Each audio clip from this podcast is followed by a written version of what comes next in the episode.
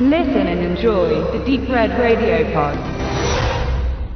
Im deutschen Verleih kommt nach der Todeswelle die Todesfalle. Mit der Todeswelle ist Bölgen gemeint und mit der Todesfalle Tunnelen.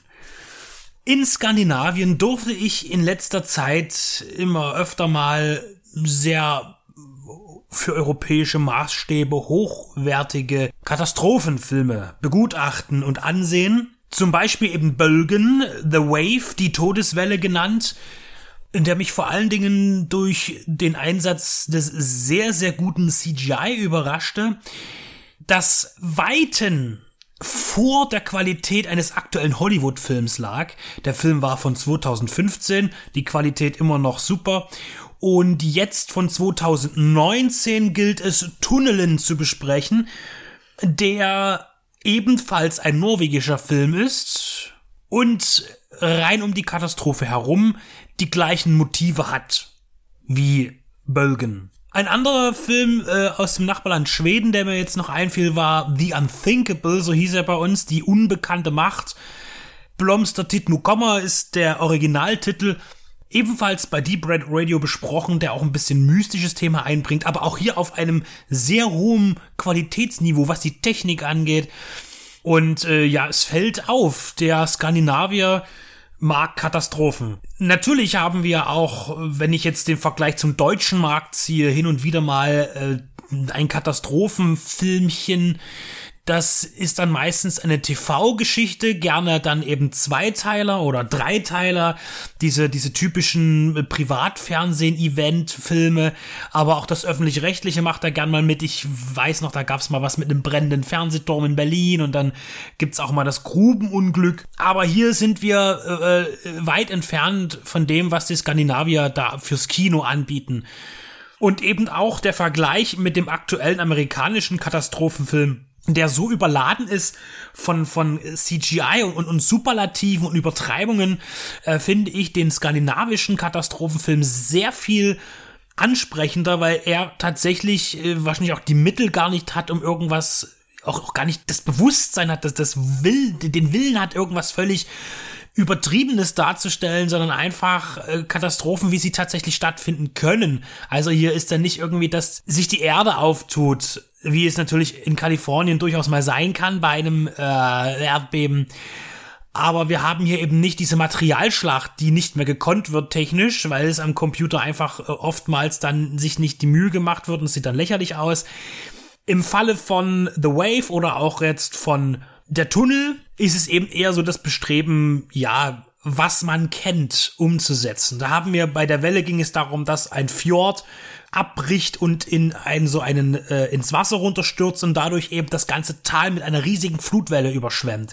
Das ist tatsächlich eine reale Angst, die existiert. Das hat es auch schon gegeben äh, und man hat sich hier von diesen wahren Katastrophen inspirieren lassen. Das gleiche gilt für Tunnel, Tunneln, äh, der gleich als Texttafel am Anfang sagt, dass das in Norwegen mit den Tunneln immer so eine Sache ist.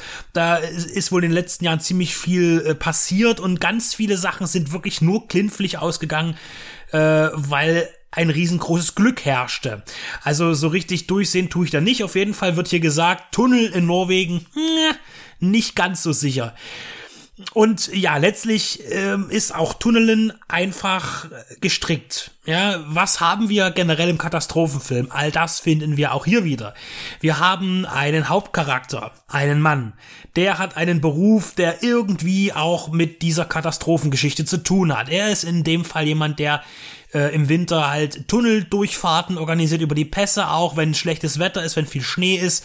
Er fährt einen Schneeflug, er gehört so ein bisschen, das ist so eine Katastrophenschutz, äh, Feuerwehr, mh, mm, Person für alle Schwierigkeiten äh, Agency da, wo er arbeitet.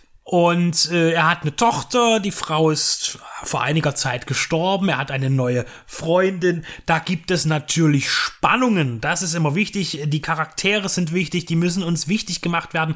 Es kann uns ja sonst egal sein, wer da gerade in dem Tunnel am Abnippeln ist. Äh, deshalb ist das wichtig. Es gibt dann viele Seitencharaktere, die auftreten und die werden auch in der ersten halben Stunde alle eingeführt nach und nach. Wir wissen also, wer sie sind, wie sie zueinander stehen und am Ende treffen sich alle, na klar, im Tunnel wieder.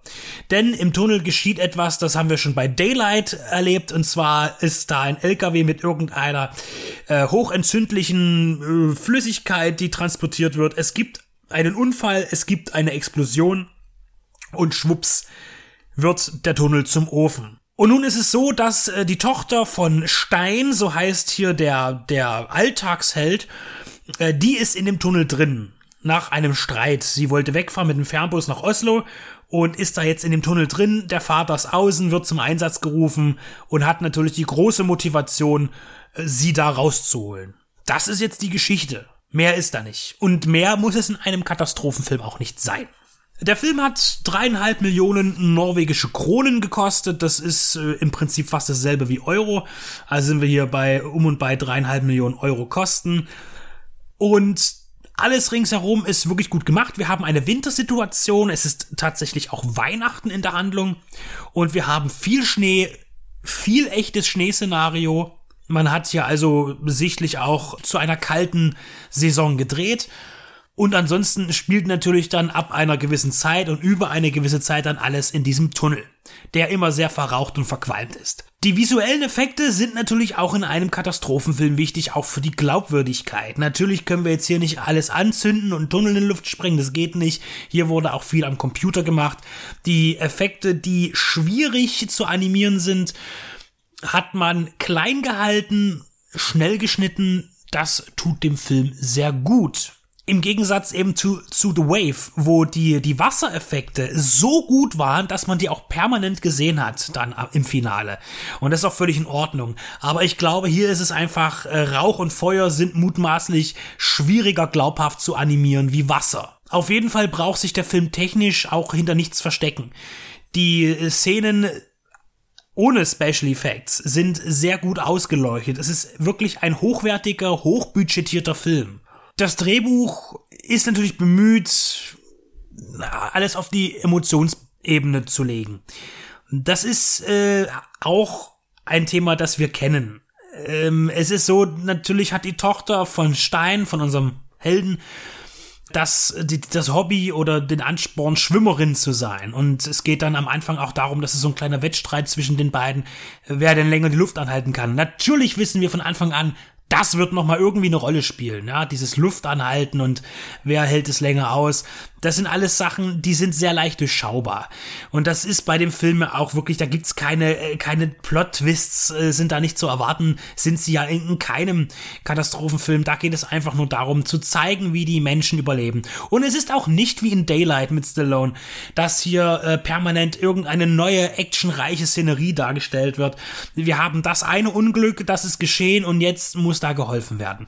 Das führt dazu, dass das Ende hin, ja, durch, dadurch, dass es eher doch berechenbar ist, ein bisschen träge wird. Und wir verfolgen eben äh, den, Aus, den, den, Einsatz von außen und eben auch äh, die Überlebenden innen, denn die Tochter von Stein ist natürlich in der Lage, die Situation dann einzuschätzen und auch andere Menschen zu führen, die äh, Schutz brauchen. Und dann macht man noch so ein paar schwierige äh, Dinge, zum Beispiel, dass er dann, äh, der, der, der Stein gegen den Befehl seines Chefs sich in das Auto setzt, äh, in so ein Laster, in den qualmenden Tunnel reinfährt, einfach weil er Leben retten will, vor allen Dingen das seiner Tochter, und einfach drauf zufährt, ohne zu wissen, was vor ihm ist. Trotz Licht, man sieht nichts im Tunnel und er rauscht dort rein mit einer riesen, mit einem, mit einem Affenzahn und rammt auch irgendwelche Autos weg, die im Weg stehen. Könnte ja noch jemand drin sitzen könnte ja ein Kind darum stehen. Egal, das sind so Schwierigkeiten, mit der der Film zu kämpfen hat. Im Ganzen und Großen, eigentlich ja andersrum, ist er aber um einiges besser, allein von der Strukturierung her und allem, als so ein völlig überdrehter amerikanischer Konkurrent. Wir haben hier relativ einfache Menschen, ein einfaches Umfeld. Vielleicht liegt es auch daran, dass es doch alles sehr europäisch ist und auch alles europäisch aussieht. Und auch die Darsteller, da ist niemand bemüht, irgendwie einen Schönheitswettbewerb zu gewinnen. Das sind einfach normale Menschen, die uns präsentiert werden. Und ich denke, dieses Umfeld, genauso wie schon bei, bei Bölgen, den ich allerdings vorziehe, den, den Wasserfilm, auch empfehlen möchte. Beide sind übrigens beim gleichen Label erschienen. Das heißt, das ist nicht ganz richtig. Äh, äh, Bölgen ist ja bei Universum erschienen, gibt's ja nicht mehr, ist jetzt aber ja Leonine und da kommt jetzt Tunnelen raus. Im Übrigen kein Rezensionsexemplar. Ich habe den Film über einen Link gesehen, über das Internet. Jetzt weiß ich nach 144 Minuten wenigstens auch wieder, wie mein Name ist und für welche Redaktion ich tätig bin. Denn das Wasserzeichen, was sich mitten ins Bild schleicht, das ist schon sehr großzügig. Also ich bin froh, dass ich überhaupt was vom Film gesehen habe. Das ist auf jeden Fall nicht die Art, wie ich gerne Filme rezensiere und das primär eigentlich auch ablehne. Ich habe das jetzt einfach mal wieder gemacht, weil mich der Film tatsächlich auch interessiert hat aber das wird mir so schnell nicht wieder passieren. Es sei denn natürlich, es handelt sich um einen Film, der jetzt erst ins Kino kommt oder die Veröffentlichung des, des Heimkinomediums liegt noch ein halbes Jahr in der Ferne. Dann natürlich ist es verständlich, aber nicht, wenn möglicherweise schon ein Endprodukt vorliegt. Nichtsdestotrotz, Tunneln hat ganz schön lange gedauert, 2019, jetzt kommt er, äh, ist zweifelsfrei für Katastrophenfilmverhältnisse zu empfehlen. Tunneln ist für Katastrophenfilmverhältnisse absolut stabil in einem positiven Sinne. Er schafft es nicht, über die Welle. Unthinkable lasse ich ein bisschen raus, weil der auch ein mystisches Element hat. Und das ist ein super Beispiel dafür, wie andere Länder in Europa mit ihren Genreproduktionen umgehen. Denn das ist hier ist schon ein Genre. Es ist ja auch ein gewisser Actionanteil dabei. In Deutschland steckt man das Geld ja lieber in Komödien und äh, Historienstoffe, also immer dieselben. Nichts gegen Historienfilme, aber wenn ich dann 50 mal den gleichen Zweitweltkriegsfilm gesehen habe oder Zweitweltkriegsdrama, dann ist da ja auch ja, irgendwann mal die Überwässerung wirklich erreicht. Apropos Überwässerung, die Welle empfehle ich, also The Wave, also Bölgen. Und Tunneln sozusagen könnte man da direkt als Sequel noch hinterher gucken. The Tunnel, die Todesfalle, ein norwegischer Tunnelalbtraum, der im Film wahr wird.